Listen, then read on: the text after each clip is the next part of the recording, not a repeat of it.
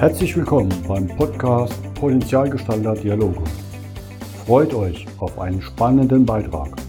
Mein Name ist Jürgen Ruf.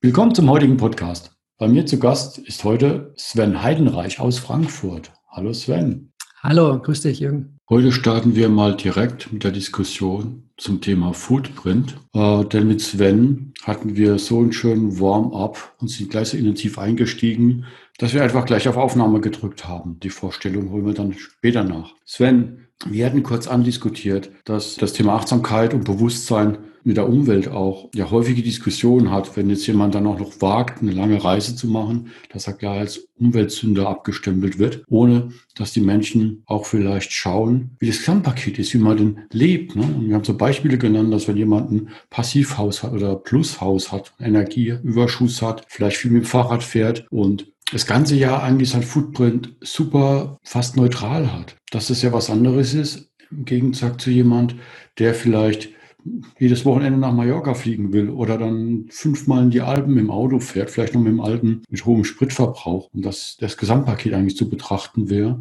und jeder da vielleicht sich auch mal ein bisschen bewusster wird, wie er denn damit umgeht. Ja, ich hatte da nur, nur vielleicht zu diesem mhm. Thema ähm, Footprint, fand ich jetzt auch schon mal spannend mit dir.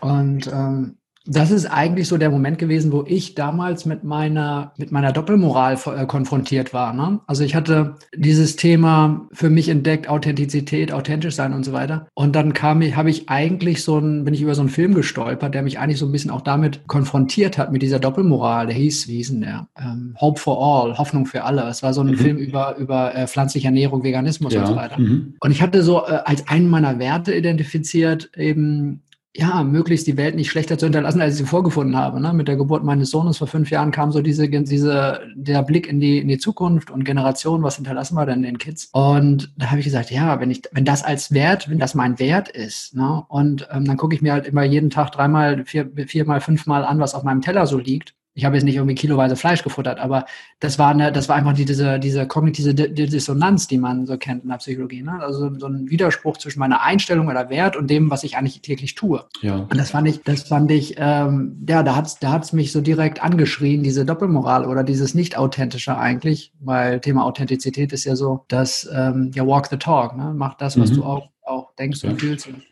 das fand ich ganz spannend, ja. Und da habe ich letztendlich auch angefangen, mehr in, diesem, in diesen Kategorien noch mehr zu denken, im Sinne von ähm, äh, Fußabdruck und ähm, ja, genau, jetzt seit dreieinhalb Jahren bin ich, bin ich auch vegan unterwegs und das, äh, ich lebe immer noch. das, das ist das Schöne daran.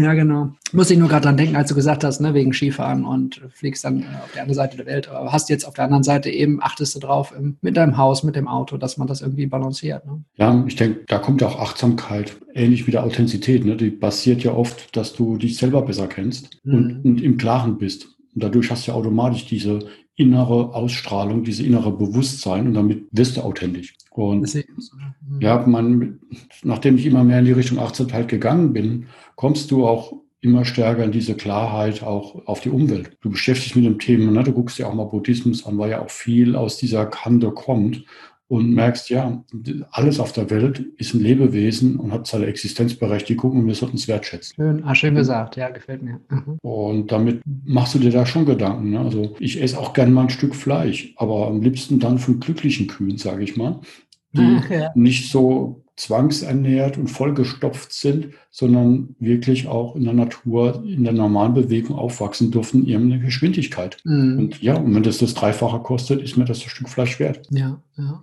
Ja, es ist ein, ich habe auch gemerkt, bei mir ist das auch ein Weg gewesen. Ich habe auch genauso diese, diese Phasen durchlaufen, wo ich gesagt habe, ja, genau, Bio haben wir sowieso nur gegessen früher und Genau, und irgendwann kommst du dann, äh, ja, oder auch nicht, aber bei mir war es ja eben so, dass ich gesagt habe, äh, der hat mich so weg, so wachgerüttelt, einfach so ein Film. Ist ja manchmal so, ne? Da gibt es so Ereignisse im Leben, die rütteln mhm. dich so, so unglaublich wach und das war halt in diesem Fall so dieser Film und dann hast, ja, dann, dann, ja, ich bin halt so ein, so ein, äh, so ein Wissbegieriger, der sich dann so reinbohrt in Themen auch und habe dann eins nach dem anderen mir äh, angeguckt, was man da zu, zu diesem Thema sozusagen hat, ne? Veganismus und was es ist, mhm. was es nicht ist, gibt es da Gefahren oder eben auch nicht und ja, ja, ich habe da so meinen, ähm, meinen Lernweg und Leidensweg auch hinter mir, weil wenn du dann so überzeugt bist von der Sache, dann fängst du an zu missionieren. Und das ist das Letzte, was die Leute brauchen, da irgendwelche Leute zu überzeugen. Menschen wollen halt nicht überzeugt werden, das habe ich auch lernen müssen, mhm. sondern selbst irgendwie Sachen recherchieren, sich informieren. Und das habe ich mit meiner Frau erlebt, als ich dann gesagt habe, Schatz, guck dir das mal an.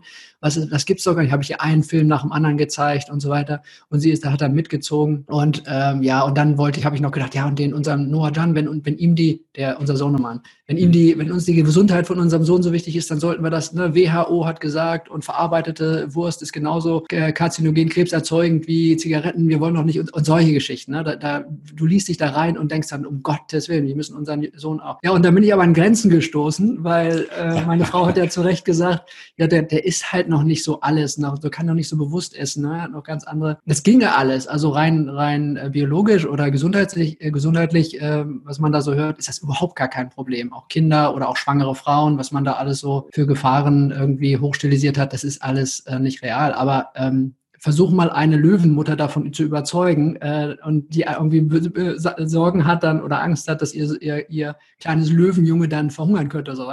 Fun funktioniert nicht. Da kannst du noch so ja. missionieren. Ja, und da habe ich halt viel darüber gelernt, dass es eigentlich äh, wichtig ist, die Leute ihre eigenen Schlüsse ziehen zu lassen, ihren eigenen, ihre eigene Geschwindigkeit auch gehen zu lassen mhm. im Leben. Ne? Jeder ist auf, ein, auf ein, seinem eigenen Weg und an einer bestimmten Stelle und das ist halt wichtig, da auch auch wieder achtsam mit umzugehen, ne? mit mhm. der Art und Weise, wie Menschen lernen oder wie weit sie so sind. Ja. Ja, ist ein spannendes Thema. Es ist wahrscheinlich ja, nicht das Thema, über das wir heute reden wollen, aber ich fand es immer nee, schön, spannend. ja, über sich sowas austauschen können und mit dir. Das ist absolut super. Mich hat, mir hat da mal ein Gelehrter auch gesagt in der Richtung, ähm, glaub nicht, was die anderen erzählen, probier es selber aus. Genau. Ja, ich kenne es ich kenn's aus der mhm. ähm, Vipassana-Meditation. Ich weiß nicht, ob ja. du das kennst. Mhm. Das macht das jetzt 20 Jahre, mal mehr oder weniger ähm, regelmäßig. Aber da gibt es auch so ein schönes Buch, das habe ich mal gelesen, The Art of Living ähm, von William Hart. Der hat sich ein bisschen damit auseinandergesetzt, wie denn so diese Vipassana-Meditationstechnik, wie man das so lernen kann. Das ist so ein Zehn-Tageskurs. Und da steht auch so eine schöne Geschichte drin in dem Buch. So, so drei Arten von Weisheit. Ne? Die erste Art äh, der Weisheit ist, du, du hörst irgendwie, andere Leute sagen dir irgendwas und du glaubst es einfach so. Das ist so die Weisheit der anderen. Die zweite Stufe wäre dann so, du recherchierst wirklich selbst. Du liest und, und mhm. bohrst Dinge auf ja. und für dich. Ne? Und die, die dritte ist, du erlebst es am eigenen, am eigenen Körper. Ne? Du erlebst mhm. diese, die, ja. du machst die Erfahrung am eigenen Körper. Und das ist ja auch, was du in der Meditation da mhm. ähm, wirklich am eigenen Körper auch immer, immer erfährst. Und das, das habe ich, das habe ich für mich irgendwie auch als wahr erkannt, weil da verändert sich unglaublich was, wenn du diese unmittelbare Wahrheit erlebst, die kann dir halt keiner mehr nehmen. Da kann dir Leute erzählen, was sie wollen. Du hast es am eigenen Körper erlebt. Ne? Und das ist schon spannend, ja. Mhm. Und dann machst du zu deinem eigenen, also passt es so an, genau. dass es für dich passt. Genau, genau, ja. Und dann kannst du andere inspirieren. Ja, durchs Vorleben. auszuprobieren. Ja. Durchs, genau. ja, genau, aber durchs Vorleben irgendwo ja. auch. Ne? Nicht in, sondern auch gar nicht drüber hm. erzählen. Ich, ich denke halt oft so auch, ob das jetzt das Vegan, die pflanzliche Ernährung ist, das Vegane, oder ob es die ähm, das Thema Authentizität ist. Ich glaube, das Vorleben, das lernen wir ja schon, also als Kind werden, leben wir ja, leben wir, wir leben unseren Kindern ja schon was vor. Und die Kinder lernen einfach durch Beobachten. Mhm. Ähm, Bandura hat da, glaube ich, viel drüber geschrieben, Lernpsychologie. Und ähm, du musst den Kindern gar nicht erzählen, was sie machen sollen, was sie nicht machen sollen. Lebe es einfach vor. Sei da auch authentisch, ne, was das angeht. In der Kindererziehung fängt es eigentlich schon an. Klar, man, das ist ja auch aus der Hirnforschung bestätigt. Gerade in den ersten ja. Jahren prägst du durch ein unbewusstes Verhalten die Kinder. Genau. Später, na gut, da verdienen wir unser Geld mit, aber wir eine Glaubenssätze, die da drin hängen und ja. versuchen die wieder aufzubrechen. Genau, genau, da sagst du was Wahres, genau. Ja, das sind so diese, ja, vielleicht zu so erläutern, diese Glaubenssätze, ne? Das sind ja so mhm. diese unbewusst übernommenen Werte der, der Eltern auch, ne? ja. ne? Für die, die und der Gesellschaft, ne? Der Gesellschaft, genau. Das Schwäbische nicht geschenkt ist Lob genug und äh, genau gut ist nicht gut genug, das tut schon weh manchen. Ne? Die leiden da richtig drunter. Absolut, ja. Das sind so Sachen, die sich dann im Alter irgendwie so in so Antreibern manifestieren auch oft. Ne? Ja. Es gibt also dieses mhm. Antreibermodell. Und das fand ich auch mal ganz spannend. Ja, da rede ich viel drüber auch so mit den Leuten, mit denen ich zusammenarbeite. Also einfach dieses sei perfekt, sei schnell, sei stark, streng dich an, mach's anderen recht, ne? dieses sei mhm. gefällig. Da gibt es ja so, so Antreiber. Und das sind oft so die Überbleibsel oder die Auswüchse dieser, dieser äh, äh Glaubenssätze, die wir einfach mitbekommen haben. Und ja, äh, die dann aufzubauen. Seit die damals halt auch vorgegeben war. Das waren die Rahmenbedingungen nach dem Krieg, ne? Wenn wir ehrlich sind, da ist eine ganze Generation mit aufgewachsen. Ja, die Eltern, unsere Eltern ja. haben sich mhm. ja, haben sich ja nichts dabei gedacht. Die Eltern haben das Beste für uns gedacht. Absolut. Das waren die Rahmenbedingungen. Und mal, wir wissen jetzt ein bisschen mehr.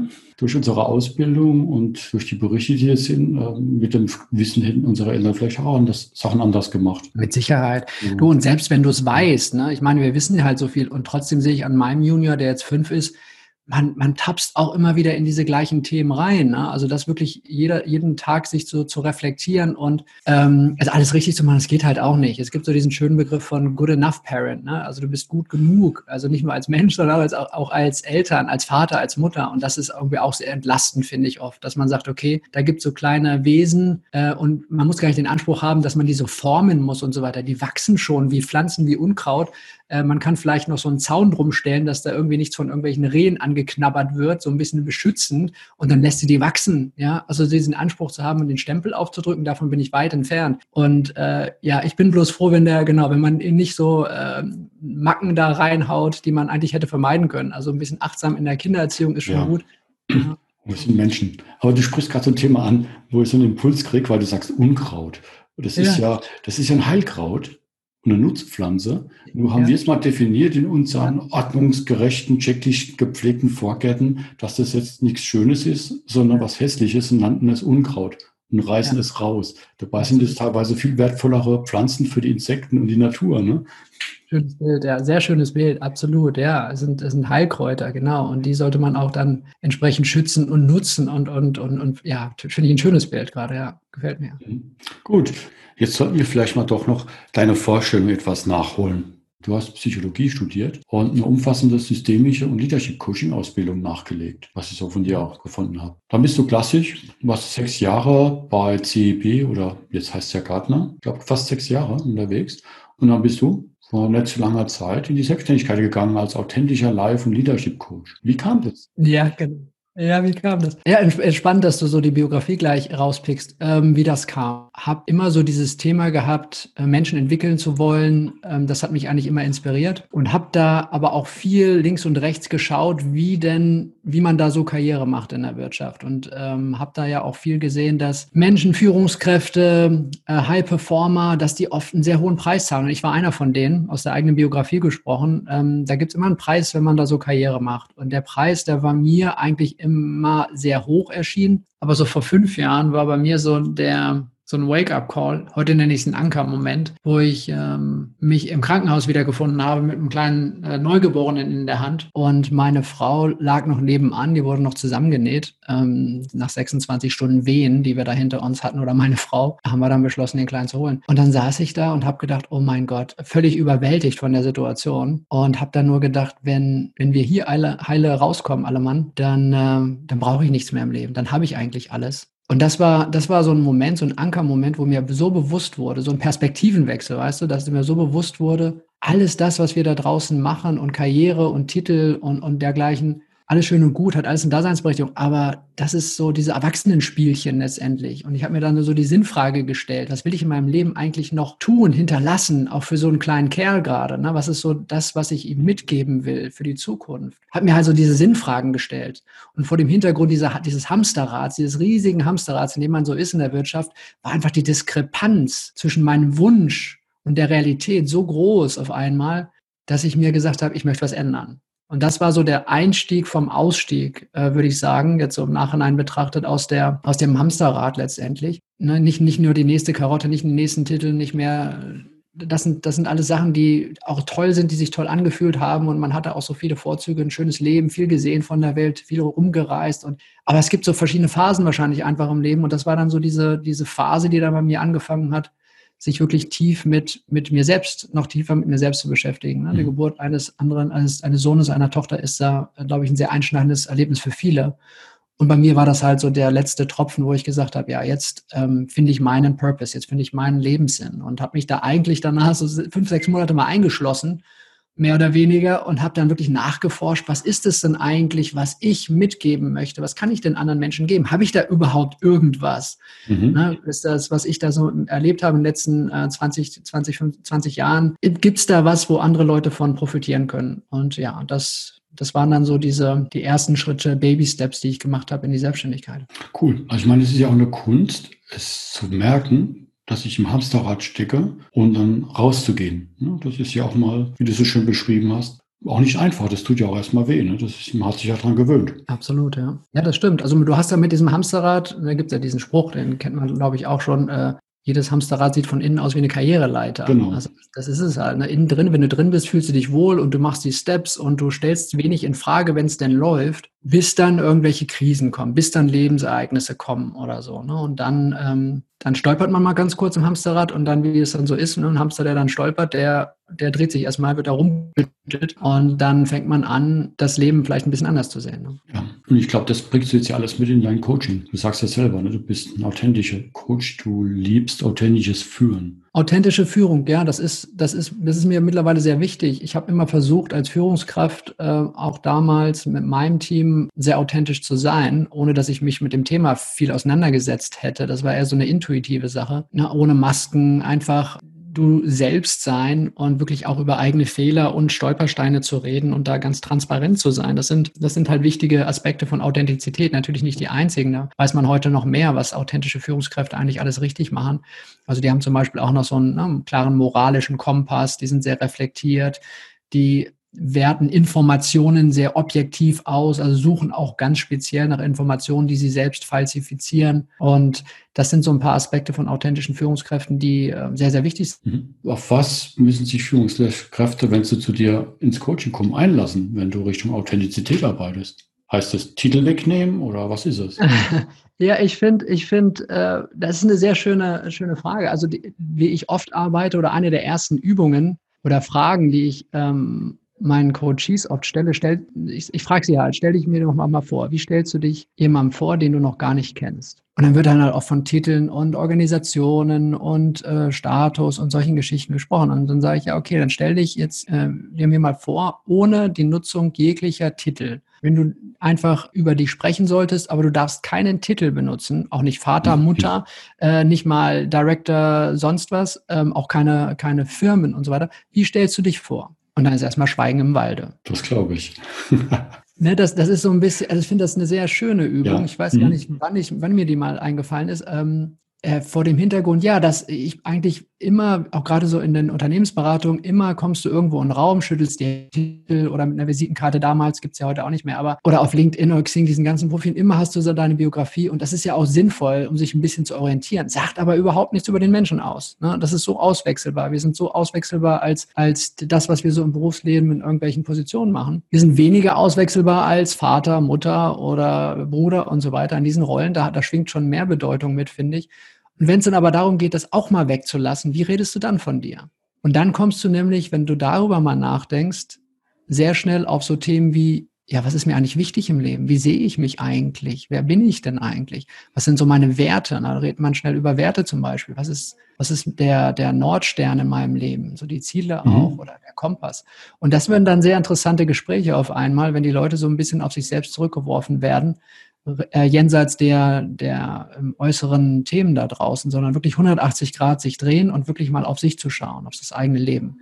Ja, und dann rede ich halt viel über auch äh, das Thema Warum, wie und wohin. Also zum Warum gehört sowas eben wie die Werte, im Gegensatz zu diesen Antreibern. Da hatten wir ja im Vorgespräch ein bisschen drüber gesprochen, glaube ich. Mhm sei, sei perfekt, sei schnell und so weiter. Das sind so diese externen Motivatoren, die Antreiber. Und wenn man die dann ersetzt mit den eigenen Werten, nachdem man sie gefunden hat, das ist eine sehr schöne Erfahrung, weil es halt so ein energiegebender äh, Motor ist eigentlich, wenn du deine Werte kennst und die dann irgendwie auch noch in Einklang bringst mit deinen Stärken und Zielen. Ne? Und das über diese Aspekte redet man dann zum Beispiel auch. Ne? Über Achtsamkeit reden wir viel. Das heißt, wie lebe ich denn im Hier und Jetzt? Das ist sehr, sehr wichtig, mhm. eben die eigenen Stärken zu kennen ja. Und das Wohin. Aber beim Wohin ist mir halt ganz wichtig, nicht nur über Ziele zu sprechen. Daran sind meine Coaches immer sehr gut, smart und äh, kurzfristig, mittelfristig, langfristig und alles sehr, sehr gut strukturiert. Ähm, aber auch da mal dahinter zu schauen, was steckt denn, was steckt denn an Wünschen und Träumen hinter diesen Zielen? Warum haben wir diese Ziele überhaupt? Sind das reine Unternehmensziele, die ich verfolge? Also verfolge ich in meinem Leben die Ziele anderer? Oder sind meine eigenen Ziele mit meinen Wünschen da aligned? Also stehen die im Einklang mit dem, was ich da für das Unternehmen tue? Und das sind halt auch wichtige Diskussionen. Und dann, genau, geht es darum, sich selbst besser zu kennen und zu schauen, wie kann ich mich denn noch besser, authentischer, wahrhaftiger einbringen, da wo ich bin, oder eben auch sich anders zu orientieren. Da sind vom Ergebnis her alle, alle Wege offen. Ne? Sehr spannend. Und dieses ganze Wissen, also aus deiner Arbeitswelt, Und jetzt diesen Fokus auf authentisch hast du ja einen Führungsworkshop zusammengepackt. Ne?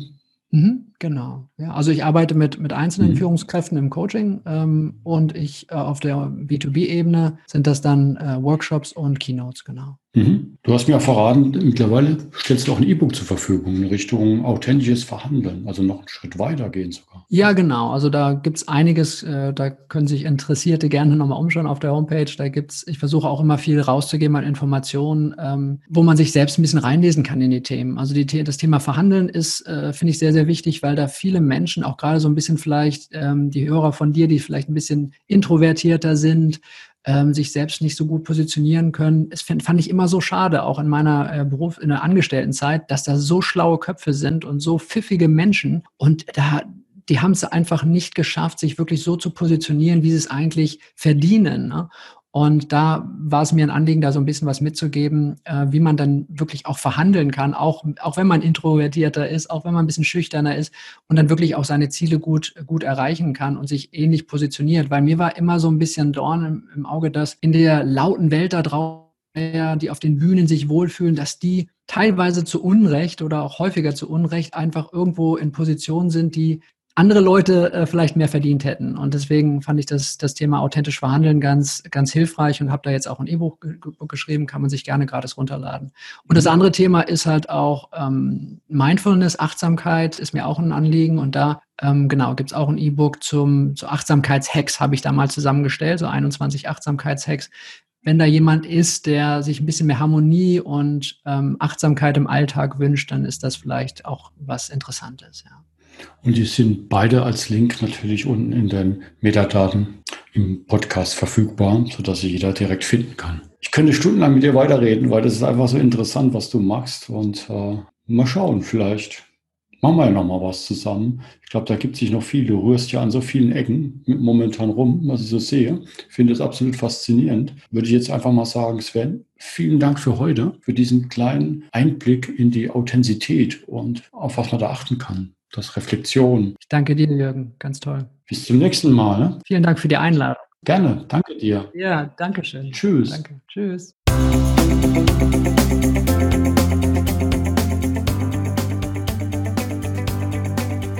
Das war der Podcast Potenzialgestalter Dialoge von jürgen.ruf.consulting. Vielen Dank, dass du vorbeigeschaut hast. Mache dir einen wunderschönen Tag.